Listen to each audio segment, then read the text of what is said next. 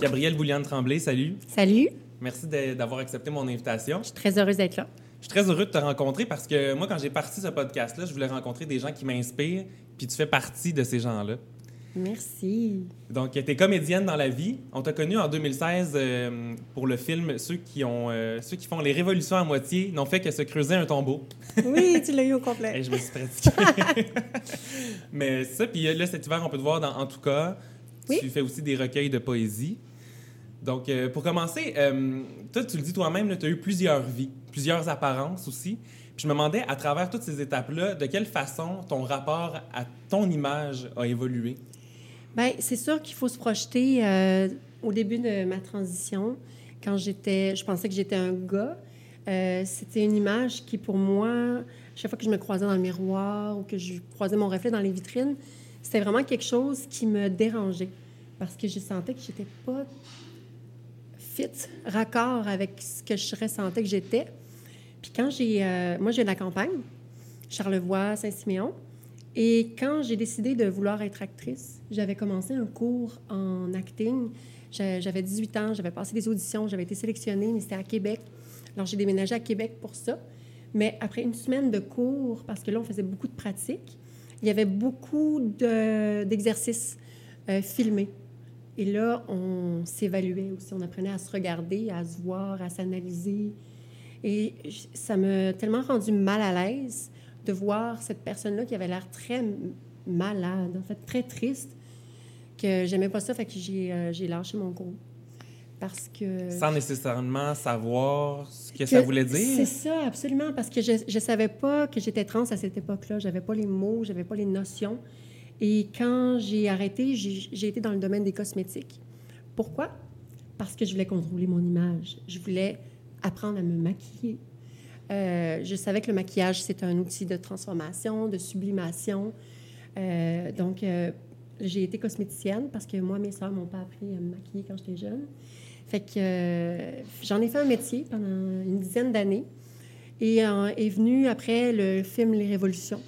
Et moi, pendant ce temps-là, j'ai fait ma transition parce que j'avais des amis qui, qui, étaient trans et qui m'avaient informé là-dessus. Et là, petit à petit, je commençais à sortir euh, dans les bars, habillée plus féminine. Fait que je voyais le regard des autres changer beaucoup, mais aussi me plaisait parce que là, enfin, je sentais qu'on me reconnaissait comme ce que j'étais. Fait que j'ai commencé ma transition. Le film Les Révolutions est arrivé. Puis après ça, euh, ben, j'ai été... Euh, en fait, j'ai joué un rôle qui était une femme trans. pour, pour, une fois dans ma vie, ça me faisait comme, OK, là, je suis vraiment dans la bonne traque parce que là, on me demande d'être là pour qui je suis. Fait que euh, mon parcours a été assez, euh, assez romanesque, je dirais. J'ai une question un peu délicate, mais ça pique vraiment ma curiosité.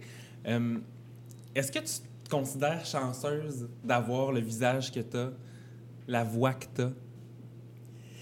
Bien, c'est. Je reconnais que j'ai certains privilèges parce que je mhm. corresponds à un certain standard conventionnel d'une beauté qu'on se fait.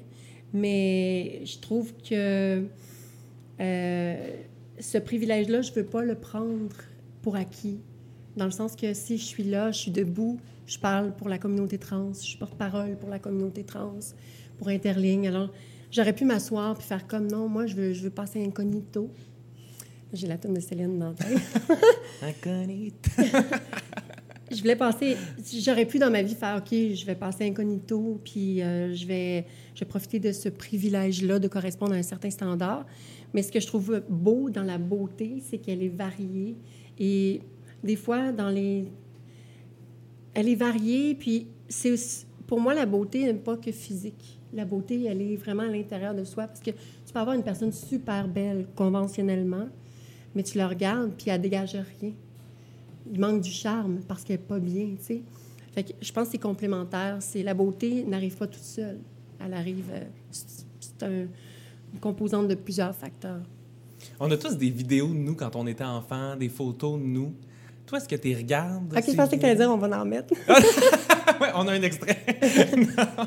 Mais est-ce que tu regardes ou qu'est-ce que ça te fait quand tu vois ça?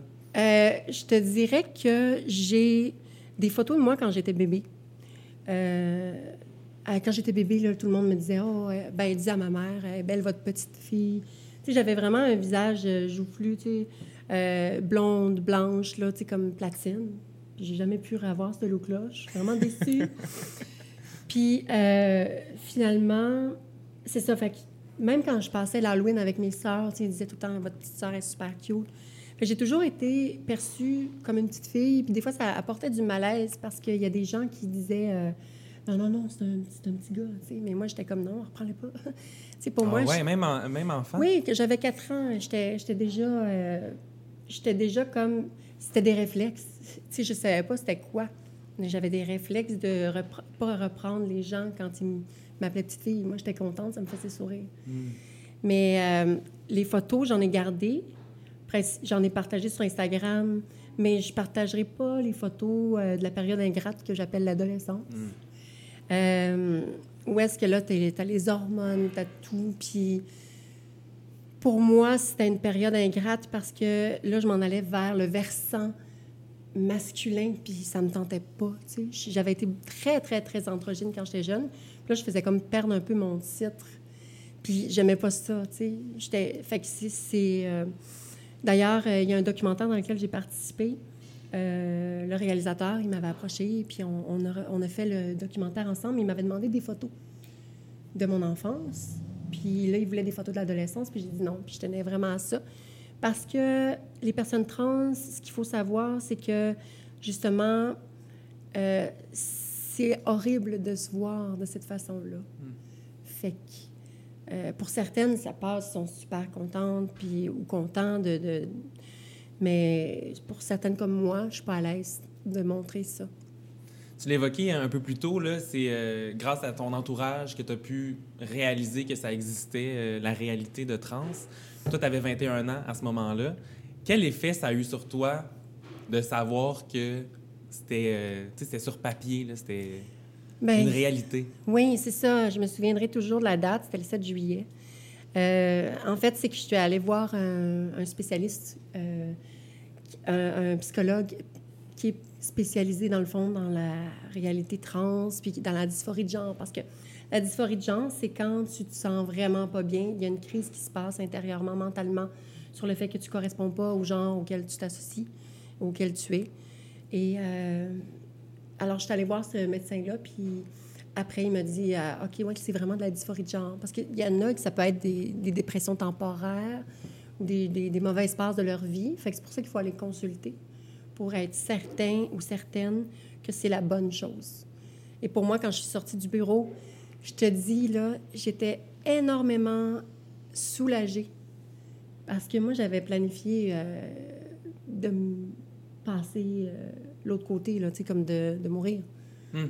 Moi, là, si ça, ça allait plus bien, là, ça allait vraiment plus bien. Et ce moment-là, ça a été une seconde naissance. Il y en a que c'est quand ils ont la chirurgie, mais moi, ça a été comme quand maintenant tu es comme ça, on te reconnaît comme ça. C'est sûr que ça a été difficile parce que j'avais un copain à cette époque-là. Euh, sur une période de sept ans, on, est sortis ensemble. Et lui était une personne homosexuelle. Et quand on a eu le, diagnostic, euh, j'ai senti beaucoup de fierté pour moi, de, soulagement pour moi, parce qu'il savait que j'allais vraiment pas bien. Il a été témoin de, de ce mal-être-là mais il y a eu beaucoup de tristesse en même temps dans son regard. C'était la première fois que je voyais les deux émotions dans un même regard. j'ai compris que là, ça allait euh, se terminer hmm. éventuellement. Fait que, on est restés des bons amis quand même. Je le disais plus tôt, cette, euh, cette année, on peut te voir dans En tout cas. Oui. Et tu joues un rôle de fille hétérosexuelle? Oui, cisgenre. genre, ouais. C'est ça, Peut-être que tu peux expliquer un peu euh, le terme cisgenre. Oui, en fait, ben, il y a deux termes. Il y a le terme trans, et il y a le terme cisgenre. Le terme trans, c'est quand on s'identifie au genre opposé euh, au sexe qui a été assigné à notre naissance. Et cisgenre, c'est le contraire. Donc, c'est c'est euh, la majorité des gens. Ils sont des personnes cisgenres. Mais euh, c'est ça. Donc, oui, je joue un rôle. François Jarreau, le, le producteur, pardon, le réalisateur, a vraiment. Euh, il m'a approché puis il a dit Moi, je veux te voir jouer. J'ai dit Je veux te voir jouer dans un autre rôle que je, t'ai vu dans Les Révolutions. Fait qu'on s'est rencontrés, il m'a parlé du rôle, puis j'ai fait OK. Puis là, c'est une serveuse euh, un petit peu chiante. Elle a un peu l'air bête. oui, un petit peu l'air bête. Puis c'est comme un, un, anti-casting parce que je, suis très une personne que je me considère comme une personne très, euh, pas hop la vie, mais joyeuse, c'est positive. Puis là, c'était drôle de, tout le temps rester dans cette coquille-là. De... Puis tu sais, t'as Anne-Elisabeth Bossé qui est devant moi, puis elle me fait une super de belle... Euh, je l'admire tellement, puis elle fait des répliques, puis j'ai envie de rire, mais je peux pas. fait que... Puis c'est ça, puis moi, j'ai été sur le set... Euh, c'est un petit rôle quand même, mais c'est vraiment un beau clin d'œil, puis... la scène, j'ai une scène parlée avec Anne-Elisabeth, puis c'est vraiment drôle. Oui, puis c'est surtout aussi que Généralement, je pense qu'on t'offre plus des rôles de trans, si je ne m'abuse. C'est ça. Puis là, tu avais l'opportunité de jouer quelqu'un de ce genre. Qu'est-ce que ça signifiait pour toi? Bien, ça signifiait que, ben justement, euh, tu sais, je suis une actrice. J'ai besoin de défis, comme tout le monde. J'ai envie d'explorer euh, des zones où est-ce que je suis pas allée. Fait que pour moi, ce rôle-là, ça a été une opportunité. Puis ça me disait, OK, tu peux faire ça, puis tu peux faire tellement d'autres choses aussi, tu sais. Ça, ça montre une, espèce d'exemple aussi sur euh, comment procéder aussi au casting pour les, les gens trans ou cisgenres. Ouais, ça crée comme un précédent. Euh, Guylaine Tremblay, Normand Bratoit, j'ai eu la chance de les côtoyer, puis ils sont, sont vraiment super. Euh, ils m'ont accueilli. En fait, j'arrive sur le set, puis personne me connaît en tant que, que, comédienne sur un plateau, de télésérie. Mm-hmm. Fait qu'ils m'ont accueilli à bras ouverts. Je me suis sentie super à l'aise dès le début, puis c'est ça. En faisant des recherches sur toi, ça m'a touché de savoir que ton talent de comédienne t'avait servi dans tout ton parcours, mais tu sais, avant même que ce soit professionnel. Est-ce que tu as comme quelques exemples à, me donner là, où ça, ça t'a été utile dans la vie de tous les jours? Oh my God! Euh, ben, ça a été utile au début dans ma transition quand j'étais pas à l'aise. Euh, avant ma transition au secondaire, quand j'étais pas à l'aise d'aller en éducation physique. Parce que ça, c'est terrible quand tu es une personne trans, parce que tu es, es, comme dans la fosse au lion. Tu une fille. À passer par le vestiaire. Parmi toutes plein de gars, mais j'avais une apparence quand même plus masculine. Mm-hmm. Mais on me traitait quand même de fille manquée, euh, tout ça. Fait que là, j'avais développé une technique, c'est que je faisais semblant d'être malade, mais j'en venais vraiment malade, pour vrai. J'étais blanche, blanche, blanche, transparente. Puis euh, on m'avait exempté de l'école, euh, de l'éducation physique. Et j'étais allée à la bibliothèque. Puis là, j'étais avec les livres. Puis j'étais contente. Hmm. Euh, ça m'a servi aussi. J'ai déjà fait du spectacle de drague. Déjà été drag queen, moi. Euh, c'est une, belle époque. tu gardes des, tu des bons souvenirs de, cette époque-là? Bien, ça a été le, premier contact que j'ai eu vraiment avec les, les, vêtements féminins, puis de, de, vraiment s'habiller, se maquiller. Euh, c'était le fun. J'avais deux danseuses avec moi. On se réunissait chez nous. On faisait des chorégraphies. Je me souviens, moi, j'avais fait Bad Romance de Lady Gaga. Puis j'avais fait un masque. J'étais vraiment mindée. Là, pour moi, c'était comme une sorte de moyen d'exprimer ma féminité. Puis j'ai fait ça pas longtemps, par exemple, parce que je sentais que j'étais pas, je fitais pas dans cet univers-là. J'étais pas assez extravagante. Euh, à ce moment-là, j'étais pas drôle non plus. Tu sais, les drag queens sont souvent réputées pour être drôles. C'est des stand-up. oui. des stand-up. Fait que, tu sais, j'étais pas comme ça. Puis mon maquillage n'était pas extravagant non plus. Mais euh, non, c'était le fun. J'ai pas regardé de...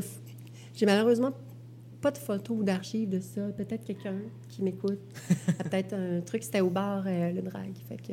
À Québec. À Québec, oui, quand je restais à Québec. L'été dernier, tu as publié une photo de toi sur Instagram où on te voyait pleurer. Du moins, euh, tu n'étais pas souriante.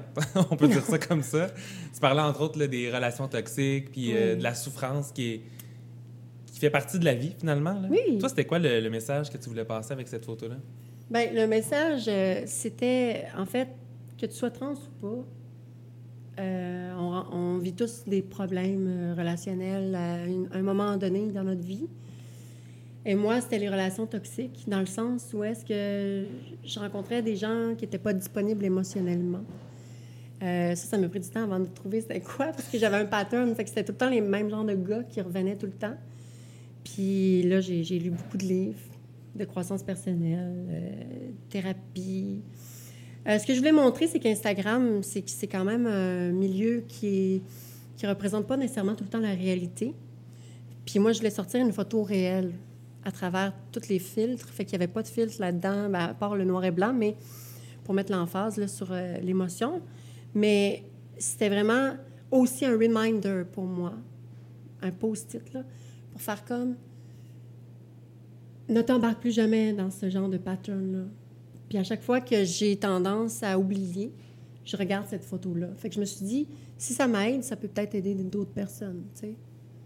Puis dans le recueil de poésie que tu as sorti au, à l'automne dernier, le- Les secrets de l'origami, le- Les secrets de l'origami, euh, t'en parles d'ailleurs des relations amoureuses. Puis tu dis que t'es une fille intense, toi, en amour. Ouais. Qu'est-ce que, comment ça se traduit exactement? Ben, intense, pas dans le sens euh, folle, mais dans le sens. euh, je vis à fond mes sentiments. Tu sais, je, je cache pas mes sentiments, mais c'est le même aussi dans toutes les sphères de ma vie. Tu sais. Je suis une fille totale. Euh, si tu es avec moi, tu ne le seras pas à moitié. Tu sais, c'est ça. Je ne serai pas à moitié avec toi. Tu sais. Ben, pas toi, mais en tout cas, tu comprends. Ouais, malaise. Mais ce que je veux dire, c'est que c'est ça, je suis vraiment euh, très euh, intense dans l'émotion, mais c'est aussi, je suis écrivaine. Tu sais, je suis, je suis une artiste. Fait que t'as pas le choix d'être intense quand t'es artiste. ouais, c'est vrai. Ouais, Ça vient avec. ouais. Puis euh, tu parlais de ton métier de cosméticienne au début. Oui, Puis je trouve ça intéressant le rapport aussi au maquillage. Toi, dans ta vie, est-ce que ça t'a un peu libéré à certains égards ou euh, c'est ça intéressant. prend? Quand, quand j'ai su que tu allais faire cette émission-là, je, tu sais, je veux, veux pas, j'ai comme pensé à qu'est-ce que j'allais dire. Et euh, quand j'étais euh, cosméticienne, ce que ça m'avait appris, comme je l'ai dit tantôt, c'était de contrôler un peu l'image, puis de- d'essayer euh, d'être le plus possible, correspondre à ce que l'image que j'avais euh, de moi dans ma tête. Mais qu'est-ce qui a fait en sorte, c'est que quand j'ai commencé ma transition, je me maquillais à outrance. C'est-à-dire que je mettais full fard à joues, full ombre à paupières, full rouge à lèvres foncé, toute full. Et ça faisait en sorte que j'avais l'air plus vieille en plus. Mais là, maintenant, ça s'est dosé, tu sais. J'y vais par, euh, par mood. Avant, je me sentais obligée d'avoir full joues, full rouge à lèvres pour être féminine. pour masquer, pour être sûr Même que, que- ce que tu reflétais était comme. euh, Même, tu sais, le, le, le vernis à ongles, là. Fallait temps que j'avais les ongles longs. Là, ils sont tous rongés, ils sont tous pétés. Euh, ils sont, euh, ils sont même pas euh, vernis, rien. Avant, là, je sortais pas si j'avais pas de vernis. Fait que pour moi, c'est toutes des affaires ancrées de stéréotypes de ce que c'est la, fémini- la féminité. Et ça me faisait que si tu sors puis t'as pas ça, les gens vont, vont dire « Ah non, c'est pas une femme », tu sais. Mais c'était erroné dans ma tête, là. Mais pour moi, le rapport à- au maquillage m'a permis euh, d'évoluer dans cette transition-là avec un peu plus de, d'harmonie, de paix, puis de découverte de soi aussi. Fait que, euh, je trouve que le maquillage, c'est, euh, c'est pas nécessairement pour cacher des choses, mais sublimer. Moi, je le vois comme ça. Quand je maquillais des gens, les gens, ils s'attendaient à ce que je les maquille comme euh, des covers de Cosmopolitain, là. Mais moi, j'ai maquillé tout le temps naturel. Je faisais juste rehausser leurs traits. Puis au début, ils étaient surpris, mais après, ils disaient Hey, j'aime ça. Fait que, tu sais, j'essayais de, de, de militer à ma façon au niveau de, tu sais, on est toutes belles de toutes les façons possibles. Tu sais, je pense qu'il n'y a pas un standard de beauté. Il y en a eu un il y a longtemps, mais là, je pense que ça tend à, à, à s'effondrer, tu avec les mannequins plus 16 qui arrivent, euh, les mannequins androgynes euh, qui font euh, des défilés autant chez les gars que chez les femmes. Tu il y, a- une espèce de, de révolution qui se passe au niveau de la beauté, puis je suis contente de faire partie de ce monde-là, dans le sens où est-ce que j'assiste à ça, tu je vois ça de, mon vivant. Puis toi, t'es aux premières loges là, des révolutions, mettons, des personnes trans. Tu penses qu'on est rendu où dans le cheminement, dans la société, par rapport à ça? J'arrive d'un congrès euh, à Sherbrooke, c'était le projet Lexique 2. C'est un projet euh, qui vient, qui, qui met l'emphase et la lumière sur les violences sexuelles faites, subies par les euh, communautés LGBTQ+. Et ce congrès-là a été in- intense, a deux jours. Euh, j'ai fait euh, le manifeste de la femme trans là-bas, j'ai lu un peu, puis j'ai- participé à des conférences, j'ai assisté. Et il y a eu beaucoup de personnes trans là-bas, autant des gars que des femmes. Mais ce que je peux dire, c'est qu'il y a énormément de travail encore à faire. Euh, il y a pas, c'est pas que rose vivre notre vie. Là. Il, y a, aussi des moments où est-ce que moi, ce que j'ai recueilli comme témoignage, là, c'est, c'est vraiment qu'il y a beaucoup de, de, de, difficultés à être comprises. Il y a des les organismes, il y a certains organismes qui excluent les personnes trans euh, parce qu'ils sont pas assez féminines pour être hébergés chez des des, des... des organismes, mettons, qui s'adressent aux femmes? Oui, qui s'adressent, mettons, exclusivement aux femmes, mm. mais c'est parce que si on les met exclusivement dans les hommes, on, peut ne pas euh, comprendre ça. Ben, je veux dire, les hommes, ça peut être euh, sujet à des, certaines violences psychologiques, physiques. Donc, il y a beaucoup de travail à faire au niveau des organismes. Il y a beaucoup de sensibilisation à faire aussi dans les écoles. Je trouve que, tu sais, les jeunes, c'est l'avenir, mais c'est aussi là où est-ce qu'on est le plus ouvert d'esprit, parce que tout est possible encore, tu sais. Fait que c'est de montrer ces diversités-là dans les écoles. Fait qu'il y, a, énormément de sensibilité à faire. Moi, j'en fais depuis trois ans, activement, tu sais, dans les médias. À chaque fois que je peux prendre la parole, je le fais. Mais il y a énormément de travail à faire, puis je suis contente que de plus en plus de personnes trans, non-binaires, euh, des femmes trans, des hommes trans prennent la parole aussi, parce que c'est un mouvement euh, très inspirant pour moi, cette prise de parole-là. C'est quoi le manifeste de la femme trans, Suzy? Euh, ça, c'est une commande que j'ai eue de un théâtre à Québec. Je m'excuse, j'ai un blanc moi aussi. Mais euh, c'était au mois d'octobre. C'était pour dans le cadre d'un cabaret qui s'appelait le Cabaret des obéissants. Ça réunissait principalement des, auteurs, des écrivains de tous les, horizons, Québec, Montréal, mais c'était à Québec. Et il fallait justement, euh, c'est le cabaret de la désobéissance. Alors moi, ce que je me suis dit, je vais leur faire un texte qui prend une parole, mais qui dénonce aussi certaines choses parce que. Et non, je ne serai pas comme vous vouliez que je sois, tu sais. Puis ça me dérange pas, puis je suis contente d'être comme ça, tu sais. Fait c'était ça ma prise de parole du manifeste de la femme trans. Puis pour ça, j'ai dû plonger dans mes sept ans de transition. Euh, tout ce que j'ai vécu. En fait, ça recèle tout ce que j'ai vécu euh, d'horrible au niveau de... Tu sais, comme à un moment donné, j'étais dans un bar, par exemple, avec une amie, puis il y a un gars qui avait entendu parler qu'on était des filles trans. Et là, il était venu nous voir comme en courant, puis il checkait nos pommes d'Adam. C'est comme... Vraiment, il nous a touchés, là. C'est une agression. Puis pour vérifier ça. Fait que c'est plein de petites shots comme ça, là, qui... C'est un manifeste qui... Euh, qui rentre dedans, c'est sûr qu'il rend les gens un petit peu euh, déstabilisés parce que. Euh, c'est vraiment dans la vérité, là. C'est la vérité crue, comme je l'ai vécu. Mhm. Mais comment on réagit quand on se fait attaquer de même? Puis, c'est quoi, les, les gens, ils... c'est quasiment animal, là, cette réaction-là? c'est animal, c'est ingrat, c'est pas de... c'est irrespectueux. Je veux dire, même si on avait été euh, des filles cisgenres, puis qu'on se faisait faire ça. Je veux dire, ça se fait pas. Ben non, c'est des affaires qui se font pas. Mais on dirait que quand tu es des personnes trans, ils, se permettent parce qu'ils ne nous considèrent pas comme des humains. Ou je sais pas, tu sais, à cette époque-là, euh, c'était en 2000, 2009, 2010. C'était comme vraiment au début, là. Mais c'est ça, c'est que tu te sens vraiment comme une moins que rien. Tu te sens comme un objet, une créature. Tu te sens comme tu arrives chez vous, puis ça te tente pas là, de retourner voir le monde. Tu te dis, est-ce que ça va arriver encore? Puis l'écriture, j'imagine que c'est un aspect de guérison pour toi, mais en même temps, tu replonges aussi toujours dans ces souvenirs-là. Est-ce que c'est difficile, des fois, de, sais, comme pour ce manifeste-là, de replonger là-dedans ou à chaque fois, ça rajoute comme une couche de, guérison? Je pense que oui, c'est plus la guérison que ça, fait pour moi. C'est sûr que quand je l'écris, euh, c'est jamais euh, rose, euh, puis c'est jamais joyeux, en dedans de moi, parce que c'est des affaires très proches de moi aussi, puis c'est, c'est pas de la poésie nécessairement, ça. C'est vraiment comme des choses telles qu'elles sont, très brutes. Mais ça fait que, dans le fond, je me dis, c'est resté en moi. Si je, m'en rappelle encore, c'est parce qu'il y a quelque chose d'autre à dire à propos de ça. Puis moi, j'étais un journal depuis cinq ans à peu près sous les recommandations de ma, psy. Euh, un journal, j'écris mes journées, j'écris euh, des pensées, des réflexions. C'est comme un essai, c'est comme un recueil de poésie. C'est, un peu tout, ce journal-là, mais ça me permet de vider l'esprit parce qu'il se passe tellement de choses dans ma vie que si je gardais tout en dedans de moi, je pense que j'aurais euh, j'aurais euh, de la difficulté, je pense. Mhm. Ça a été un peu euh, forcé, là, ton cheminement, mettons, ou apprendre à te connaître. Mais aujourd'hui, est-ce que tu te sens privilégié de, d'avoir fait ce cheminement-là, puis d'être Tellement. passé par là? Ouais. Ah, my God! Je- Quand j'étais au congrès, là, ce que j'ai vu... j'ai un cheveu.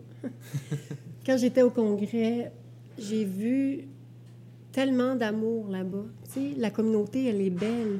Elle se tient, tu sais... euh, N'importe quelle lettre de la communauté, là, tu sais, LGBT, on est tous ensemble. C'est vraiment le fun.